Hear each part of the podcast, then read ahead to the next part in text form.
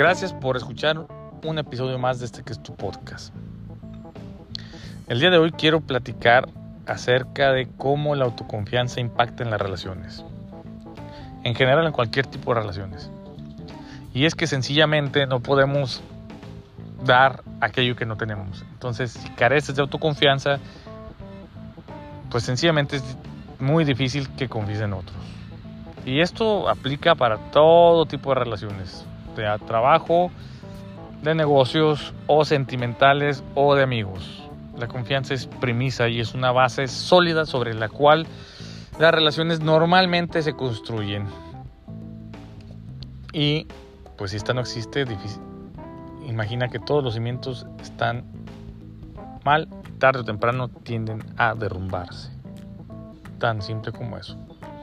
Pero cómo tú y cómo yo y cómo las personas en general podemos desarrollar esa autoconfianza a un nivel tan alto que nos permita compartir nuestra confianza y no preocuparnos si la otra persona hace las cosas bien, nos es fiel, es honesto con nosotros o no. Creo que lo primero y lo más importante es darnos cuenta de nuestro propio valor. Y eso, queramos o no, lo hacemos a través de la validación de nosotros y de otros. ¿Por qué de otros? Porque bueno, somos seres sociales, vivimos en una sociedad, el hombre a través de toda su evolución, ha pertenecido a sociedades. Y esto ha permitido a la vez su desarrollo, porque si no fue así, creo que pues difícilmente estaríamos hoy en día aquí. Entonces, pues bueno, ese es un punto importante. El cómo me mira el otro me permite darme una idea de cuán valor tengo. Que normalmente también incluye el valor o la creencia del valor que yo mismo tengo. Pero la realidad es que somos percibidos como gente de valor conforme aportamos valor. Entre más valor aportemos a nuestra sociedad, a nuestros círculos más íntimos, a nuestra pareja, a nuestros socios, a nuestros compañeros de trabajo, mayor valor tenemos ante estos. Entonces, pues ten en cuenta eso. Cuanto mayor valor aportas, mayor valor tienes.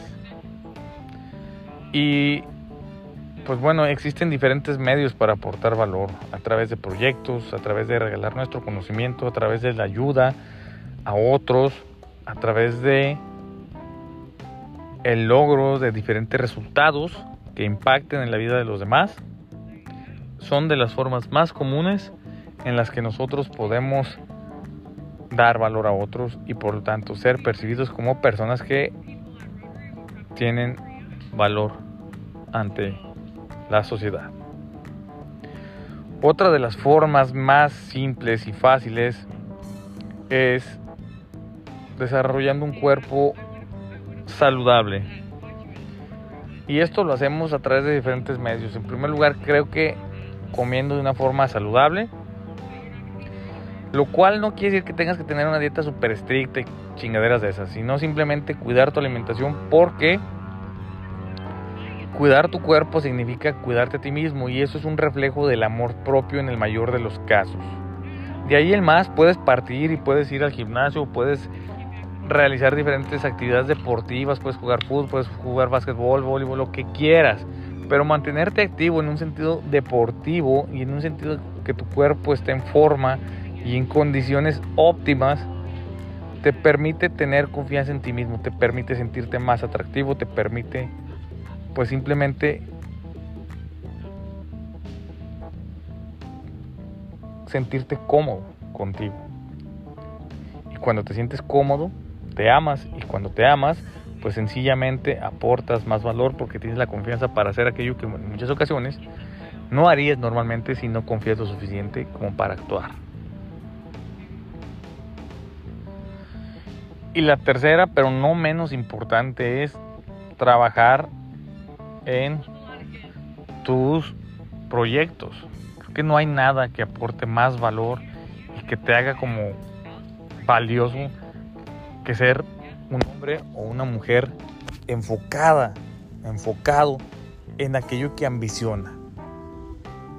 Trabajando todos los días arduamente y saber que inclusive aún y cuando puede que no los consigas, te convertiste en una mejor versión de ti mismo. Eso impacta directamente en la confianza y en la propia percepción que tienes de tú mismo. Saber que estás, por así decirlo en un término grosero, chingándole todos los días, te permite tener la confianza suficiente como para no sentirte afectado si no los alcanzas o si te equivocas o fallas. Porque tu cerebro cambia la perspectiva desde la que se, está manejando y en vez de verlo como fracasos si no lo alcanzas, lo empieza a ver como constante aprendizaje.